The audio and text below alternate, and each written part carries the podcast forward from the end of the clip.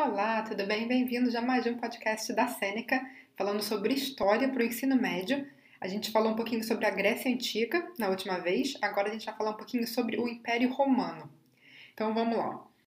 O poderoso Império dos Romanos na Antiguidade tem reflexos até hoje no Ocidente, tanto na política quanto na cultura.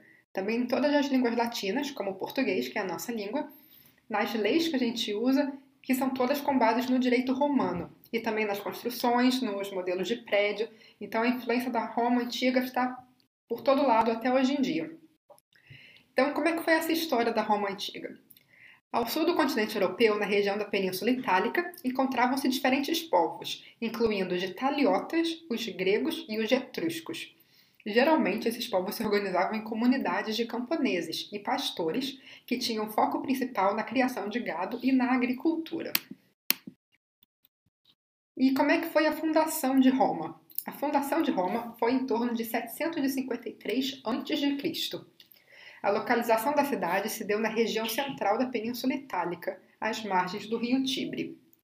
A fundação de Roma pode ser explicada de formas diferentes, sendo as principais a explicação histórica e também a explicação mitológica. A explicação histórica aponta que a fundação de Roma se deu pela união de povos que viviam na região da Península Itálica. Então, todos aqueles povos que eu mencionei anteriormente se uniram e formaram uma cidade, Roma. Já a explicação mitológica diz o seguinte: ela utiliza uma lenda para a fundação de Roma. Diz que após os gêmeos Rômulo e Remo serem abandonados, uma loba os amamentou e um casal de pastores os criaram. Os irmãos voltaram à cidade de onde eles tinham sido abandonados e fundaram Roma. Porém, Rômulo matou Remo, olha que coisa, e se tornou o primeiro rei de Roma, porque ele matou o irmão. Não é legal.